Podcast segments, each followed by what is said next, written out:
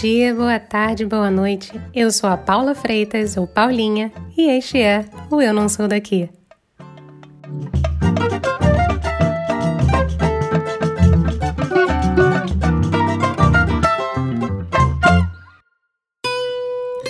Queria tirar dois segundinhos para agradecer todos vocês que escutam a gente e fazem parte dessa comunidade de pessoas curiosas que não são nem daqui nem de lá, mas são cheias de histórias para contar. Muito obrigada! Agora vamos lá para o episódio, vai?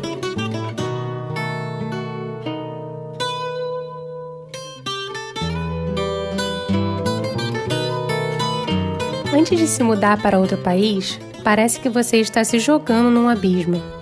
Esta afirmação, tão breve, mas que diz tanto, foi como a nossa convidada de hoje definiu o sentimento que teve antes de pegar as malas e ir para Gaia, no norte de Portugal.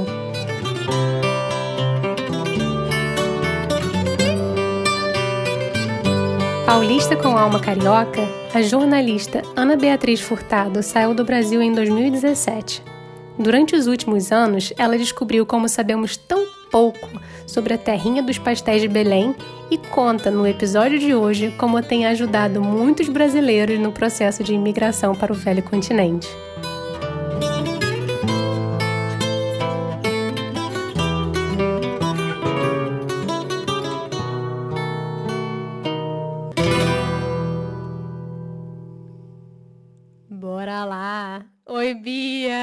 Quanto Olá. tempo!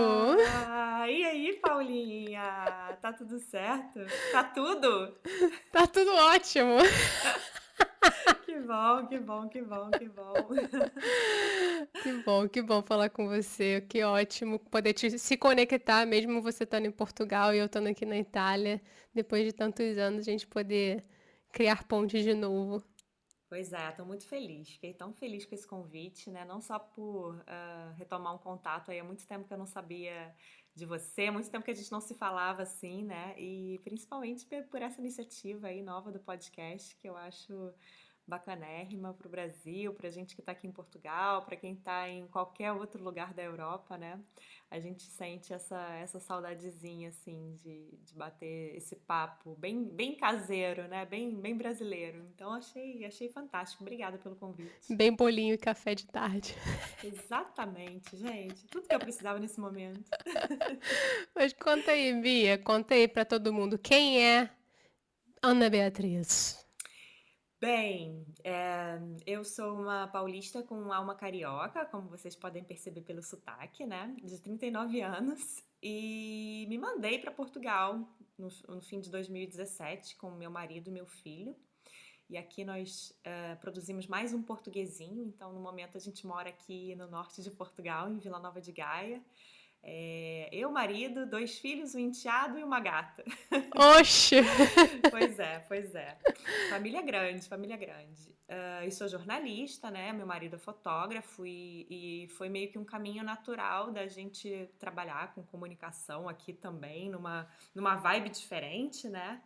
Mas foi o que a gente encontrou, assim, para transformar a vida, para adequar a nossa realidade ao que a gente queria em relação à qualidade de vida para criar nossos filhos, né? Uma rotina menos menos corrida, conseguir respirar, né, gente? Coisa que quem mora no Rio de Janeiro não sabe muito bem do que se trata. Não, nunca. Mas, pois é. então a gente deu essa guinada para conseguir aí mudar de vida e por enquanto a gente está tá feliz. Por enquanto a gente está feliz. Então foi uma mudança bem consciente, né? Você decidiu, você levou muito tempo para você chegar a essa decisão junto com ele? Ou você acordou um dia e falou: não, preciso sair, tem alguma coisa que está me incomodando? Não, olha, quem vive no Rio, eu acho que sempre tem aquelas coisas que vão te chocando, né? Vão te assustando. E aí, quando você tem filho, você parece que é impelido a fazer alguma coisa em relação a isso, né? E o André falava muito, meu marido, né? Vamos sair, vamos para Portugal, vamos para algum lugar sempre falava em Portugal porque é, a gente veio aqui na nossa lua de mel e, e de todos os lugares que a gente visitou foi o que a gente, a gente criou uma identificação maior. E eu, gente, nunca na vida. Rio de Janeiro, né? Tem aquela coisa assim: eu moro num lugar que você passa as férias. Nunca na vida sonhei que eu ia sair do Rio de Janeiro. Eu queria fazer minha carreira de jornalista lá, tava felizona na empresa que eu trabalhava. Então eu ouvia e, e, e sempre, ah, tá bom. E ele mesmo já falava na zoação: vamos para Portugal, vamos para Portugal, vamos morar em Portugal. Eu, aham, senta lá, Cláudio, sabe assim? Pois é. Só que, cara, chegou um momento que ai, começou a pesar a situação política, a situação social do país, cara. Entrou num, numa, numa espiral surreal, assim, que teve um dia que ele falou isso e eu pensei, e aí não falei nada, fiquei quietinha assim na minha, mas eu pensei, sabe? Ah, por que não, né? Será? E aí, dias depois, quando ele falou de novo, eu falei, tá bom, então vamos. Olha! Aí, né, deu aquele teto preto. Ele, vamos? Oi, tá falando sério? Como assim? E aí, a partir daí, a gente começou a pesquisar na prática, né? Viemos aqui ainda visitar. Mas ainda uma coisa assim, muito. Ah, vamos, né? Quem sabe, planos. Até que a minha irmã disse que estava vindo com a família, com o marido e com os filhos, assim, ela falou, olha, tô indo daqui a dois meses. Olha. Aí eu falei, pronto, agora a gente vai também. Foi o clique Vamos. que faltava. Foi o empurrãozinho, eu senti que aquilo era um, um chamado. e aí a gente começou, na, mais de fato, a, a, colocar em prática, assim, com mais afinco. E, e deu certo, assim, mais ou menos um ano que a gente se planejou até a gente conseguir chegar aqui. Chegamos em dezembro de, de 2017. Opa! Então, assim, você falou, né? Realmente teve uma afinidade com Portugal quando você foi visitar. E provavelmente eu imagino, né? É, assim, o Brasil era uma colônia portuguesa, a gente tem historicamente um monte de afinidades com Portugal, e a nossa comida, no fim das contas, é muito parecida, tem várias influências, né, do Brasil uhum. para Portugal, Portugal para o Brasil. Uhum, Mas assim, uhum. você viu muita diferença nesse início ou não? Vou te falar uma coisa, Paulinha. O brasileiro conhece muito pouco sobre Portugal e sobre os portugueses. A gente conhece muito pouco sobre a história, sobre a cultura. A gente conhece a gastronomia assim. Quem tem um familiar português, um avô português, né? Isso é muito comum, uma avó, uma tia, acaba tendo uma proximidade maior. Quem não, ah, você conhece ali o bolinho de bacalhau, conhece pastel de nata, o vinho. Mas Portugal tem uma imensidão cultural, gastronômica, histórica para um país tão pequeno. É tanta riqueza, tanta cultura que você chega aqui e você se surpreende. Brasil também não conhece a cultura, os hábitos, os hábitos culturais dos portugueses, né? Então a gente se assusta um pouco e eu acho que isso se expande para toda a Europa. O brasileiro tende a achar, isso foi uma coisa que a primeira vez que eu vim aqui eu senti muito, que o europeu é meio grosseiro, é meio fechado, é meio. Um, não, é, não, é, simpático, né? Igual a gente acha que a, a gente no Brasil mostra os dentes para todo mundo e que no mundo inteiro vai ser assim. Você vai na Disney e todo mundo é super simpático e maravilhoso com você. Então você acha que o mundo inteiro vai ser assim. Aí você chega aqui, você vai perguntar uma coisa para um atendente, ou aqui, ou na França, ou na Espanha, a pessoa te olha, te responde simplesmente Uh, te responde, ok. Dá a resposta que você perguntou, você fala, ai, mas que pessoa mais mal-humorada, que não sei, não sei como é que é muito bem aí pela Itália, pelos lados da Itália. mas aqui tem essa coisa, né? Então bate um choque cultural. Você tem que entender o povo, você tem que entender o que, que o povo passou, você tem que entender a cultura uh, para você conhecer melhor né, é, os hábitos minimalistas, que tem muito a ver com a crise que Portugal passou, né, os anos aí de muita austeridade, de muita dificuldade que o povo passou. Tudo isso se reflete demais ali na, na realidade do português, né? E aí, quando o brasileiro chega muito desavisado, isso assusta um pouco, né? Mas uh, é isso. Tem, tem uma experiência que você só ganha mesmo vi, vivenciando, né? Acho que você deve, deve sentir um, um pouco parecido aí, né? Talvez aí ainda seja o choque cultural ainda seja maior. É, devo dizer que sinto diariamente. em diversos casos, mas deixa isso pra lá, deixa isso pra lá. pois é. Mas eu, eu, eu curto, assim. É, eu aprendo muito sobre o povo brasileiro conhecendo melhor também Portugal, sabe? É, realmente as nossas raízes ainda estão muito atreladas uh, aqui uh, ao povo português e tem sido uma experiência muito transformadora. É, é o que eu falo para as pessoas, mesmo que você venha e que você entenda que o seu caminho não é viver aqui para sempre, né? Que você venha, passe um ano, dois anos, você vai sair com uma bagagem assim que vai te enriquecer para a vida toda, né? Claro. De multiculturalidade que existe aqui em geral na Europa, que no Brasil a gente a gente está acostumado em relação às regiões, né? Você convive com pessoas de outras regiões, isso já te enriquece alguma coisa. Mas aqui em Portugal, de um país para o outro, muda tudo, né? Muda a língua, o clima, os hábitos, a roupa, o... enfim, absolutamente tudo. Então é bacana também conviver de mais perto com isso. E você falou assim que a gente acha que a gente sabe muito de Portugal, mas a gente não sabe muito, né? Sabe nada, nada, nada. O que que você acha que é o maior erro que a gente comete assim? Um... De achar que sabe ou não sabe. Acho que o brasileiro menospreza muito o português, né? O português ele é visto como o, aquela pessoa muito literal. O português ele é bem mais literal que o brasileiro, mas uh, a fama do português, o humor do português no Brasil é sempre aliado com aquela coisa ou da burrice, de, de, de, de ser redundante, ou da mulher que é bigoduda e anda de, de lenço preto na cabeça.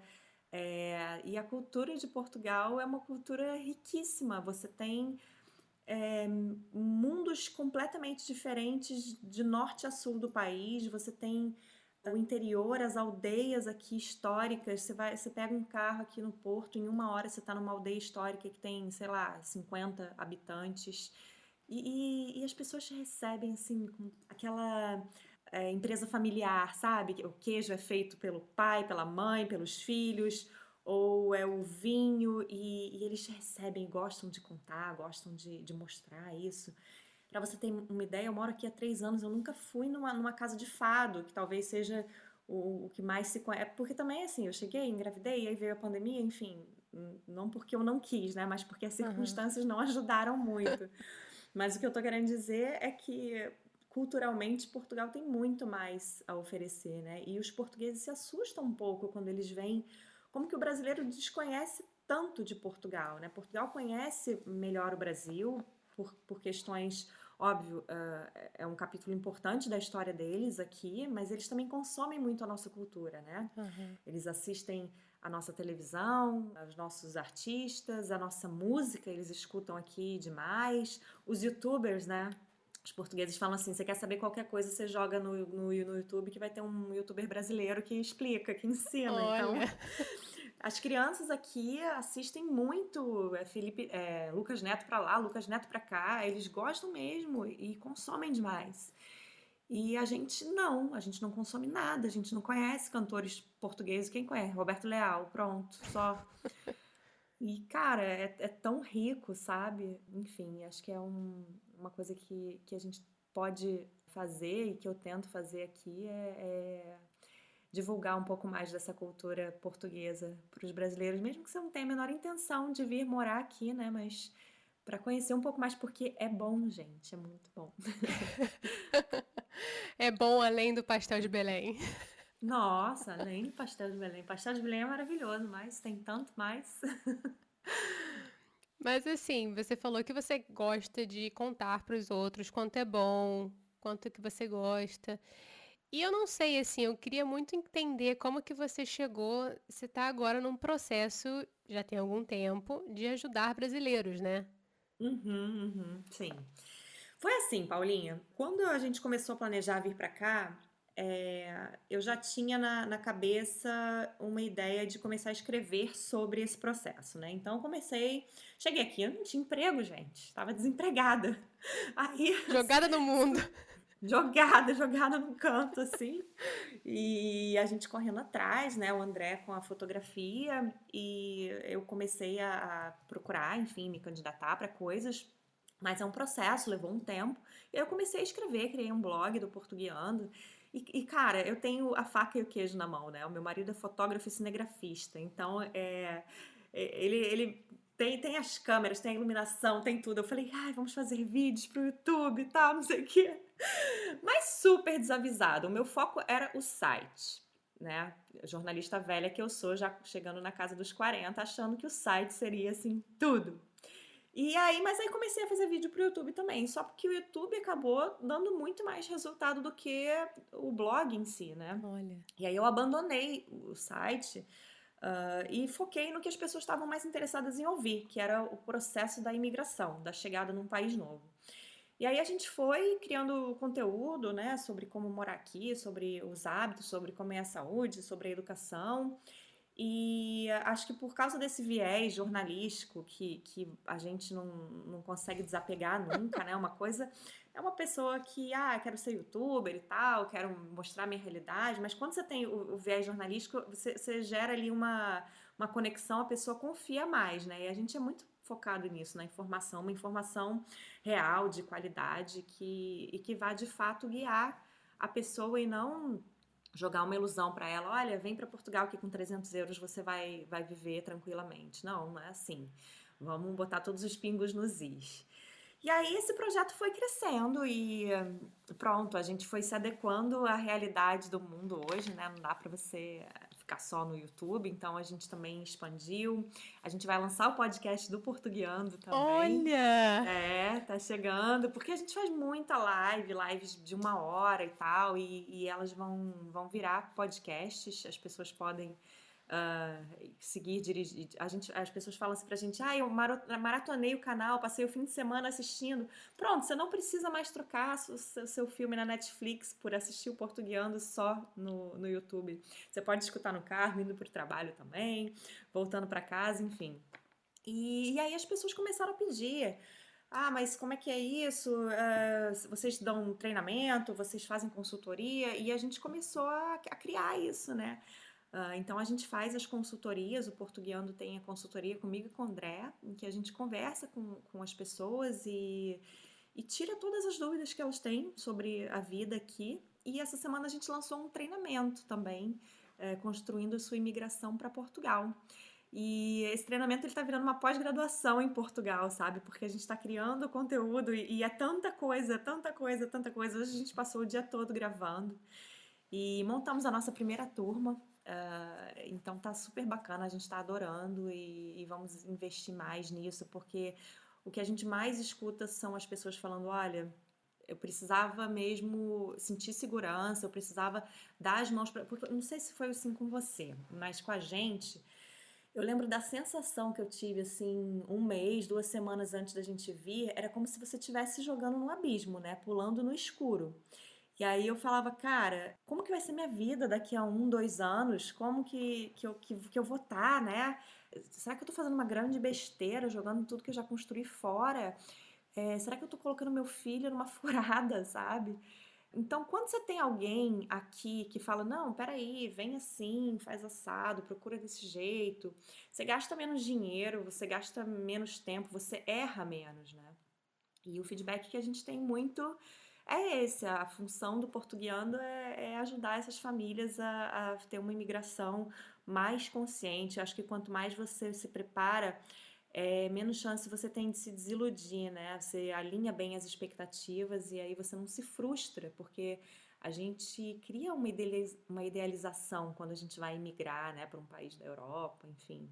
Você idealiza muita coisa e aí é, é, mais fácil você se frustrar e a imigração dá errado e você volta para o Brasil falando mal do país, dizendo que não é nada daquilo, que é uma ilusão.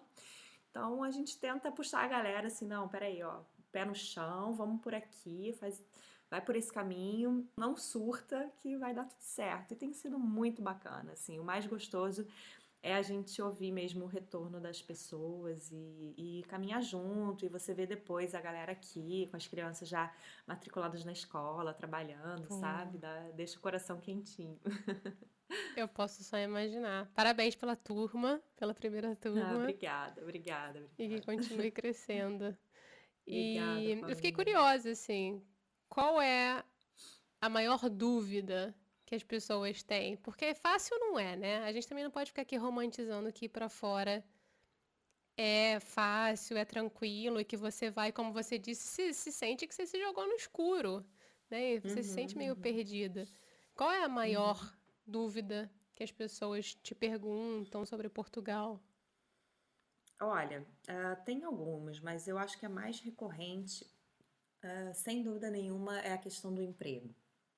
As pessoas têm muita, uh, muito receio de, de não conseguir trabalho aqui, né? E de fato, não é fácil conseguir trabalho aqui na sua área, dependendo da sua área. Aqui em Portugal, todo mundo fala pelo menos o inglês e mais uma língua, né? Todo mundo é muito bem qualificado. Em Portugal não tem essa coisa da faculdade, né? Que tem no Brasil. As pessoas uh, fazem uma faculdade aqui por vocação, porque não necessariamente você vai ganhar muito mais se você tiver uma faculdade. Então, o sistema de trabalho é muito diferente, sabe? E isso gera, gera muita angústia, gera muitos questionamentos, né? É, o que eu falo é o seguinte: por que, que um, um contratante português vai dar oportunidade para um imigrante? Qual é o diferencial que você tem para apresentar para que seja você e não um português, né? Então, a, essa especialização ela é fundamental. E, e, Portugal tem uma questão muito particular de ser um custo de vida muito baixo, mas o salário também é baixo, né? Então, de repente, você vem para cá achando que você vai ganhar o equivalente que se paga na França, na Itália, na, na, na Espanha, na Alemanha, por exemplo, e não, os salários aqui são bem, bem restritos. Para você ter uma ideia, eu falo isso para todo mundo: o presidente de Portugal ganha 6 mil euros, que é um, um salário para outros países da Europa, talvez não é nada, nenhuma é essa Coca-Cola toda, né? Então aqui as pessoas precisam uh, dessa orientação em relação à vida profissional. Você tem que se reinventar, você tem que se especializar ao máximo e tem que dar tempo ao tempo. Não adianta você querer atropelar, chegar aqui em seis meses já querer estar com a sua vida estabelecida, porque pode ser que demore mais, pode ser que leve um ano. E pode ser que nesse um ano você não esteja no trabalho que você sonha, né? Pode ser. O que eu falo é o seguinte: quando é um projeto a longo prazo, quando você quer viver aqui por 20 anos ou pela sua vida inteira, criar os seus filhos aqui, não são aqueles dois, três primeiros anos de mais dificuldade que vão fazer você desistir desse projeto, né? Mas a gente ter isso forte na nossa mente é difícil. Você, tem que estar tá muito claro quais são os seus objetivos, o que, que você busca nessa, nessa nova vida, para você não, não sucumbir ali nos momentos de dificuldade, né? Quando bate a dor, a dor da saudade da família. A gente está vivendo um ano bizarro, a gente viveu um ano de 2020 mais surreal ainda. Então, eu tô vendo muita gente voltar nesse momento, assim, por saudade, porque não quer mais ficar longe da família, não quer criar os filhos longe dos avós. Então, são coisas que, que fazem você repensar, né? Mas ninguém imigra para dar errado. Você imigra se quer, se quer que dê certo. Claro. Então, acho que o planejamento nesse aspecto é tudo, porque quanto mais sólido for as bases do seu, do seu edifício, mais seguro ele vai ser. e Bia, deixa eu te perguntar uma coisa que não é tão legal e que não é tão hum. simples, mas assim, rolou hum. uma forte imigração brasileira para Portugal, né? Fortíssima, uhum, acho uhum. que diria quase uma manada brasileira saindo do Brasil. Foi, gente. Foi. Tem dia que você sai aqui, ó, você vai no supermercado, é só brasileiro. É só brasileiro. Eu me sinto na Barra da Tijuca, é só brasileiro. Mas a pergunta que não quer calar e que eu fico muito e que eu fico pensando muito, e eu já trabalhei com português e tal, e eles já tiveram, fizeram alguns comentários comigo. Uhum. Existe um pouco de preconceito dos portugueses com os brasileiros, ou talvez com essa essa onda brasileira que invadiu Portugal? Uh, então, Paulinha, uh, essa também, essa vai ser a resposta é um pouco incomplexa, tá? Portugal, lá para 1990, também teve essa onda de imigração de brasileiros. Só que naquela época, os brasileiros que chegavam aqui eram pessoas menos qualificadas, com menos oportunidades também, E, e, acontecia mesmo muito mais situação da, da, do cara tentando se dar bem. Tinham redes de prostituições que contratavam brasileiras para cá, e aí é, disseminou-se essa ideia da brasileira que tenta roubar o marido da, da portuguesa. O próprio Nossa. Ministério da Cultura do Brasil promove a mulher brasileira uh, de uma maneira muito física, né? Muito. O Ministério do Turismo, perdão, eu falei do Ministério da Cultura, é o Ministério do Turismo Uhum. Promove os atributos físicos das brasileiras, né? Você vai ver as fotos, é toda mulherada na praia, de biquíni, é o carnaval com a mulherada de biquíni. Sempre muito sexualizada, é, né? Muito sexualizada. A mulher latina, em geral, é muito sexualizada. E não só em Portugal, acho que no mundo inteiro existe essa imagem e que é super importante que a gente mostre uma outra faceta, né? Já essa nova leva de brasileiros que está vindo para cá, está sendo muito vista como brasileiros que estão vindo mais preparados, né? preparados para enfrentar essa imigração, enfrentar o mercado de trabalho. Então, eu enxergo que essa nova leva está ajudando a mudar essa mentalidade, né? Sim, tem situação de preconceito, a mulher brasileira, em especial, tem dificuldades maiores aqui. Eu, pessoalmente, nunca vivi nenhuma situação de preconceito. E o que eu falo para as pessoas é não, não, deixe, não deixe isso te, te paralisar. Esteja preparado para enfrentá-lo caso ele apareça no seu caminho. Né? Agora, tem essa diferença de você entender a frontalidade do português com todo mundo e a intolerância porque você é brasileiro, a discriminação porque você é de outra nacionalidade, de outro, enfim, de outro país. São coisas diferentes e às vezes as pessoas confundem um pouco isso. Acham que porque a pessoa foi frontal e, e falou aquilo do, do, jeito mais, mais seco, né? Menos, menos cheio de frufru, como a gente é no Brasil, que ah, é porque eu sou brasileiro. E não, nem sempre é. é eles são assim, eles são mais diretos, né? Uhum. Então a gente tem que aprender a, a diferenciar realmente. Aqui em Portugal, agora, a gente sabe, vai ter as eleições daqui a, a pouco mais de uma semana. E existe um partido aqui de extrema direita também, mas que não ganha tanta força, né? E que já falou que não tem a menor intenção de apoiar os imigrantes, né? Não sei porquê, né? Extrema direita dizendo isso, que pois novidade. É, pois é, pois é. É, e isso, acho que quando a gente migra, é uma, vira uma preocupação, né? Você entra aí num, num, lugar de fala que no Brasil você nunca teve uma situação de privilegiado, gente, os brancos, classe média, né? A gente nunca se viu em risco ali, real. E aí, quando você imigra para a Europa, que você vê essas coisas acontecendo, em, em certos países, a extrema-direita ganhando mais força, aí você começa a ver, nossa, meu sapato agora pode apertar um pouquinho. Então, claro que tem situações sim que você precisa se colocar. Infelizmente, o brasileiro é atrelado ainda ao jeitinho, à corrupção. Aqui na televisão noticia-se muito sobre a situação do Brasil, de uma maneira muito crítica. O tempo todo eles falam, uh, dão notícias sobre as coisas que acontecem lá. Acho que às vezes até de uma maneira mais crítica do que até boa parte da imprensa brasileira faz, né? Mas é isso. É, tem, eu conheço gente que fala que sofreu mais preconceito no Brasil do que estando aqui em Portugal, sabe? Olha. O Brasil uhum. também é muito preconceituoso com os próprios brasileiros, os nordestinos, como, como sofrem, né?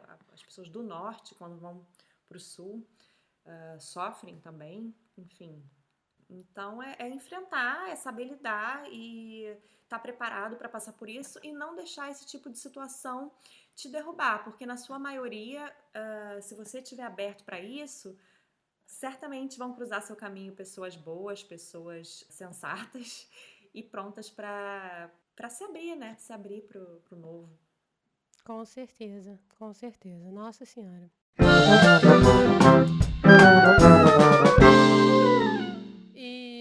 Queria muito entrar num lugar que pode parecer assim um lugar super lugar comum, mas eu acho que é divertido entrar, porque tem assim umas diferenças da língua portuguesa que são fantásticas. Eu acho que seria oh, uma preciosidade não falar sobre isso. Ô, oh, pai! É cada caso, menina, que eu vou te contar uma coisa. Aí é mais uma coisa que eu falo, como a gente conhece pouco, né? A gente já passou por algumas aqui, mas a mais emblemática envolve a minha mãe, coitadinha. É, no ano que a gente chegou, né? A gente chegou em dezembro e era quase Natal. E aí a vovó falou: Ah, eu vou sair para comprar uns presentinhos de Natal pro meu neto e tal. Fofa. E foi bater perna. É, e aí ela foi. Aqui tem muita casa china, sabe? A casa do, do, do chinesa, assim, que vende tudo e é tudo barato, e enfim, tudo, tudo que você precisar, você vai na China, tem. Então minha mãe foi lá numa loja da China, comprou umas, uns, umas besteiras pro, pro meu filho e tal. Uh, a gente ainda estava numa casa provisória, tava um frio, uma chuva do cão. E, mas enfim, a gente não ia deixar de comemorar o Natal, né? Ele tinha dois anos. E aí ela, ela foi depois em papelaria, não sei o quê. E aí eu falei, mãe, tem que comprar durex para fazer os embrulhos de presente, né? E aí foi ela lá na papelaria é, pedir durex. E aí ela olhou pro, pro, Era um senhor que ela falou que estava atendendo ela. A Paulinha já tá imaginando o que, que tá acontecendo. Eu já sei até o que, já falar foi oferecida. Meu Deus, tadinha. E aí ela falou que ela queria durex. Mas o senhor teve a sensatez, olhou para a cara da minha mãe no auge dos seus 76 anos na época e falou: O que exatamente a senhora está precisando? Aí ela falou: É, durex, durex, para colar o presente, para fazer o embrulho. Aí ele: Ah, a senhora quer fita cola. Aí ela: Ah, tá bem, fita, fita cola. cola. Ok, me traga fita cola. Fita cola. Aí ela falou assim pra ele: Mas, mas por quê? O que, que é durex aqui? Aí ele mostrou para ela a caixinha de preservativos, que a marca é Durex. Então é igual no Brasil quando você pede Bombril, quando você pede Gillette. Aqui, se você pedir Durex, amor, é preservativo, não pague esse mico. Ai, é, é, é emblemática, essa é é demais. Uh, mas tem outras também, né? Porque assim. É porque aqui o português não fala bunda, né? Ele fala rabo mesmo. Rabo ou cu. Cu é mais calão, claro, é uma linguajar assim mais, né? Mas eles falam cu tranquilamente. Você não vai numa reunião de trabalho falar cu, mas você vai falar rabo. Então é muito estranho pra gente ouvir rabo, né? E aí, quando, no início, quando eu fui levar meu filho na escola, assim, no primeiro mês, a professora falava, não, eu, lavei o rabinho dele. Eu falava, gente, rabo? Né? Parece que tá falando de, de, cachorro. Pra gente é muito estranho. Até hoje, quando eu escuto alguém falar não sei o que do rabinho ou do rabo, eu dá aquele, sabe, assim, dá uma tremidinha assim, lá no tímpano. É, não, não, adianta que a gente não se acostuma a essa coisa do rabo e do cu no lugar da bunda. Bunda, bunda aqui é que não é legal, é meio grosseiro você falar bunda. Diferente, né? Então, essa coisa também uh, é aos poucos mesmo que a gente vai se acostumando. Agora, tem uma história muito engraçada com meu marido, sabe? É, o André chegou aqui e a gente, em pouco tempo, a gente comprou um carrinho mais antigo e tal, né? E aí ele logo precisou ir no mecânico fazer sei lá o que, revisão. E aí o português falava para ele assim: ah, você tem que pagar isso, isso e a manobra. E aí ele, manobra? Mas manobra de quê? Não entendeu muito bem aquilo, né? Ele falou assim: Não, tá, eu entendi o seu orçamento, mas o que é essa manobra? Aí o português olhou assim, chegou bem perto para ele e falou: Mão de obra. que eles falam manobra, manobra, manobra, manobra. O brasileiro entende como manobra e não como mão dobra. Mas Jesus. é a mão, mão dobra. É. E aí a gente aprendeu que mão dobra é manobra. Gente, mas o ouvido tem mas, que se acostumar com o português de Portugal. O, não é possível. O quê? O quê, Paulinha? Eu passei muito tempo penando. Até pouco tempo atrás eu não conseguia falar no telefone porque eu não entendia nada. Assim, eu tenho um agravante que eu trabalho em casa, eu não convivo com portugueses no dia a dia, assim, é, horas por dia, né? Tem gente que chega aqui ou vai fazer um mestrado ou já vai para um trabalho no meio de portugueses que eu não convivo. Então, eu tive muita dificuldade. Eu falava assim, gente, eu falo inglês, eu falo francês, eu falo espanhol, mas eu não entendo português de Portugal. O que está acontecendo comigo?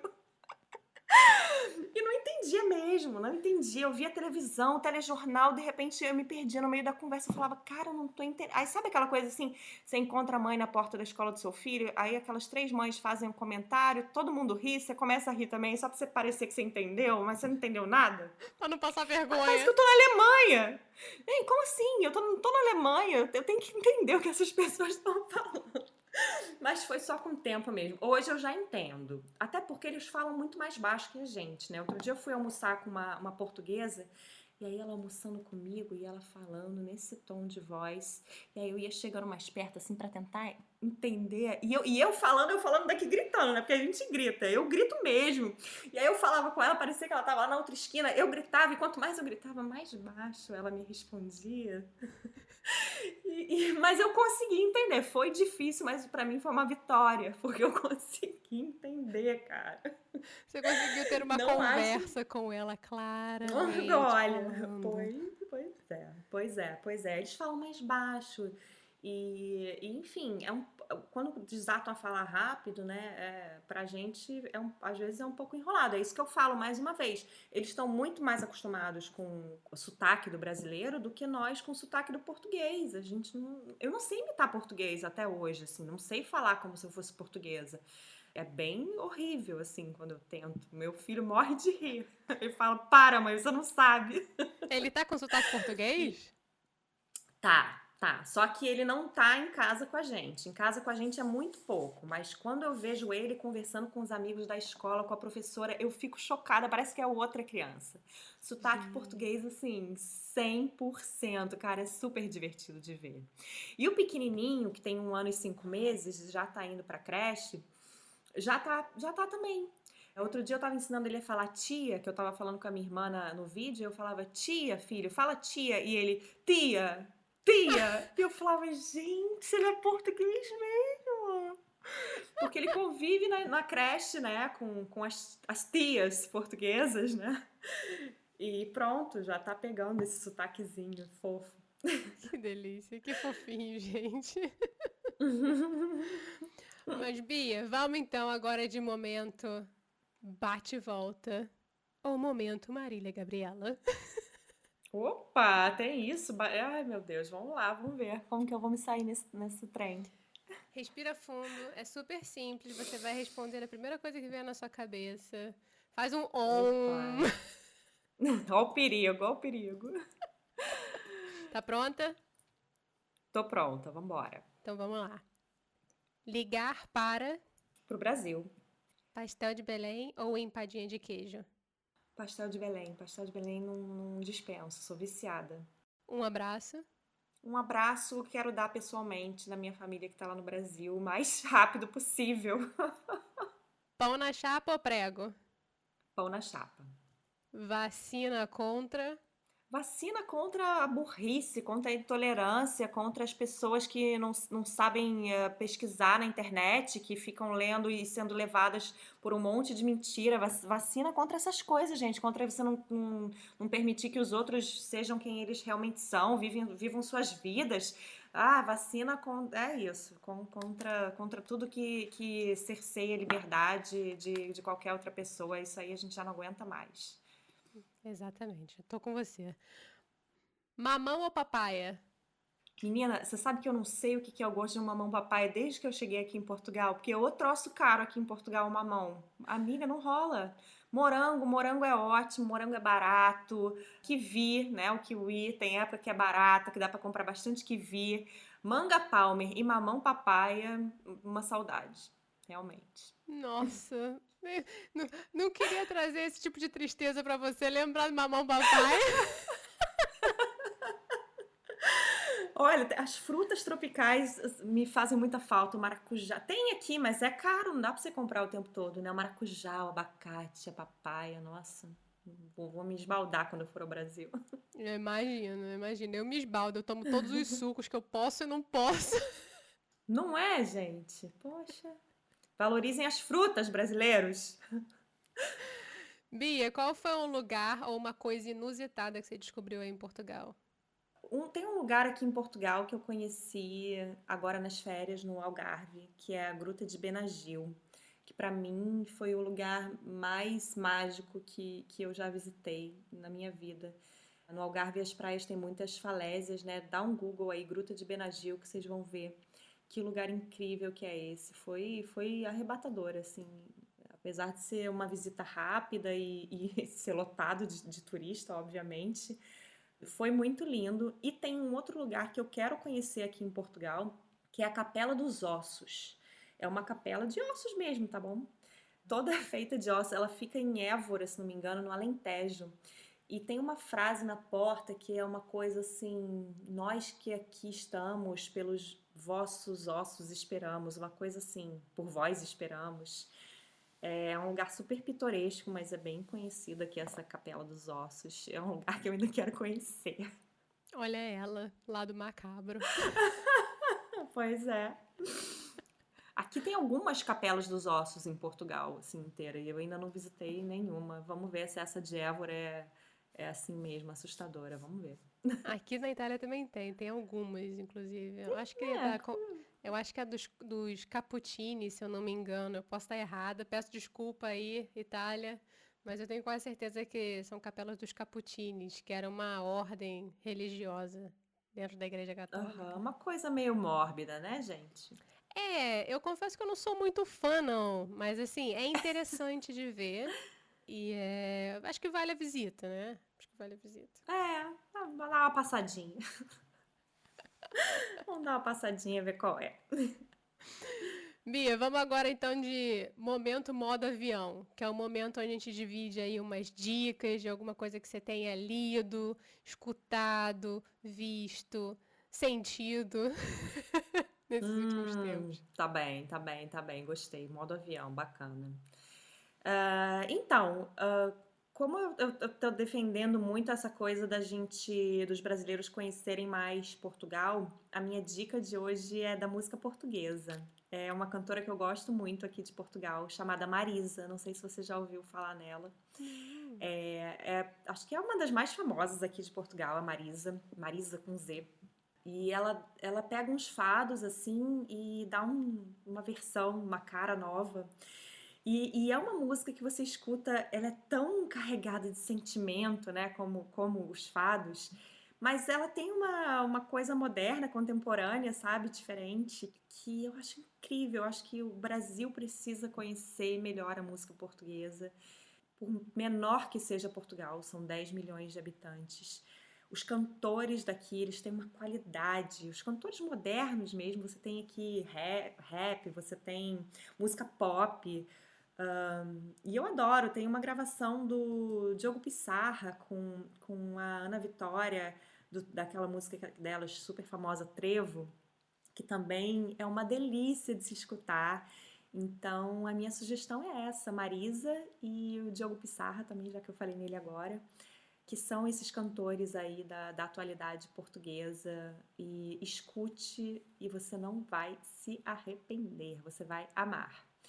Outra sugestão, já que a gente falou de comida e quando tem Bia, a gente não pode deixar de falar de comida, que é uma das minhas paixões. Por favor. É. é também falar um pouco mais da, da, culinária de Portugal, né? A gente conhece muito aí o, o bacalhau e o pastel de Belém, como a gente falou, mas a culinária de Portugal ela vai muito além disso. Né? No Brasil, talvez tenha pratos que a gente consome que a gente nem sabe que são tradicionais de Portugal, como o, caldo verde, como o arroz de pato. Uh, mas aqui você tem o povo alagareiro, você tem a feijoca, que é uma feijoada de feijão branco, que é uma coisa assim, gente, uh, maravilhosa. Você tem o queijo da Serra da Estrela, que é um queijo de ovelha, que é um queijo que você abre a tampinha e você vai comendo na colher, que é super cremoso. Tipo requeijão? Aqui não tem requeijão. Requeijão aqui para você achar é uma dificuldade. Ele não é um requeijão. Ele tem uma consistência mais grossa. Você pode pegar mesmo com a faca, não, ele não derrama. Mas dá para você pegar com a colher e ele tem um sabor bem forte, bem característico. Mas, nossa, é uma, uma delícia. Depois experimenta aí, deve ter por aí. Senão, quando você, quando você vier para as bandas de cá, a gente, a gente vai provar juntas. Mesmo os doces portugueses, né? Que você tem é, uma imensidade gigantesca aqui.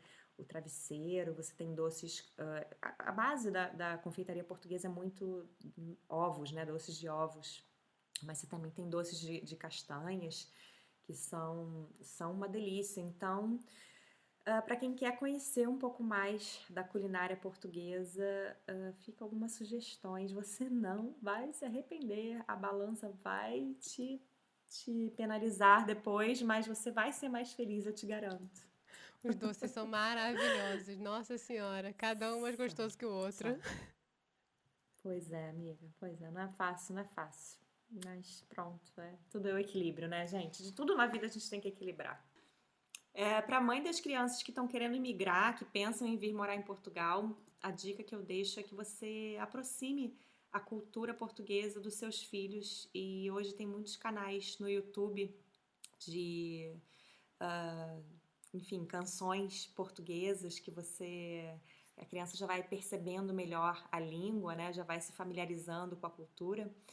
Então eu indico muito que você faça sua busca. Tem um canal específico que eu conheci há pouco tempo chamado Bubu TV, Bubu TV Portugal, que tem as cantigas tradicionais daqui, que são aquelas cantigas, meu pai, horrorosas, né? Assim que você escuta, tem a machadinha, tem é, são completamente politicamente incorretas mas são cantigas que o seu filho vai ouvir aqui, né? Tem a Machadinha, tem o Rapaz da Perna Torta, tem não sei o quê. mas não, não faz essa cara, Paulinha, não se assuste. Chocada. mas são canções tradicionais, nem todas são assim, algumas são bem fofinhas. E, e, é muito bacana, porque quando meu filho chegou aqui, que ele foi para a escola, acho que as crianças cantavam as músicas e ele não conhecia nenhuma. Então, é, aproxime, aproxime o seu filho da, da, da, cultura de Portugal, apresente essas, pula, pula essa que, que, essas que, que não são mais politicamente corretas para o dia de hoje. Tem umas fofinhas e que vocês vão, vão adorar. Bia, se a galera quiser te encontrar, onde que a galera te encontra aí nessas redes sociais? Deixe aí seu contato, porque eu acho que você quer ser encontrada. Quero ser encontrada é, no YouTube, no Insta, no Telegram, no, no podcast, no, no, Facebook, onde você quiser. Faz um sinal de fumaça que a gente está aqui. Uh, e se você quiser me seguir lá no Instagram, Bia Furtado Oficial, às vezes eu publico uns, uns textos lá sobre, sobre essa vida louca de uh, mulher, mãe, imigrante brasileira. E, e, vamos conversar. Eu adoro conversar, eu adoro ouvir as histórias das pessoas, eu adoro ouvir os projetos. Eu, eu sou super, super curiosa e, e é isso. Me chamem. Conversem com a Bia, gente, ela é ótima. Conversem comigo, eu sou carente.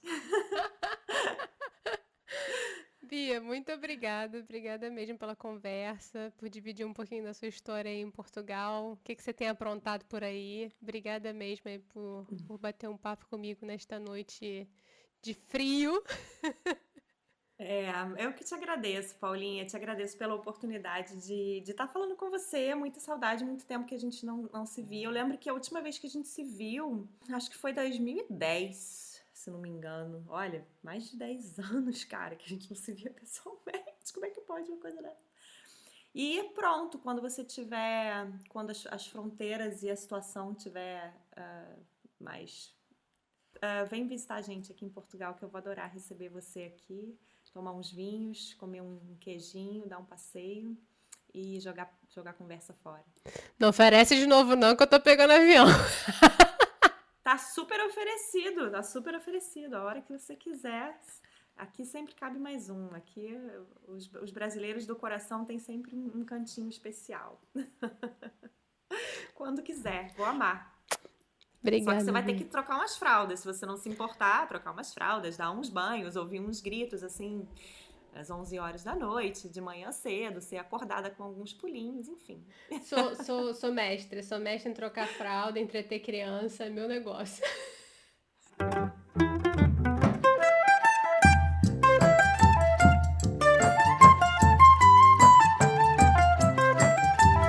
Peraí, peraí, peraí, rapidão, rapidão, desliga não. Tira um segundinho aí e clica seguir o Eu Não Sou Daqui lá no Spotify por favor, Além de ajudar a gente, você não perde nenhum episódio do Eu Não Sou Daqui. Muito obrigada! A gente também tá com uma comunidade de sucesso no Instagram e no Twitter, no NSDaqui. Segue e conversa lá com a gente, viu?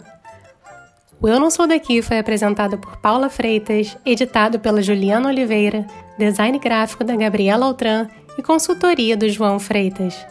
A nossa música tem composição e flautas da Karina Neves, violão de sete cordas e bandolim do Pedro Franco e mixagem do Tito Neves.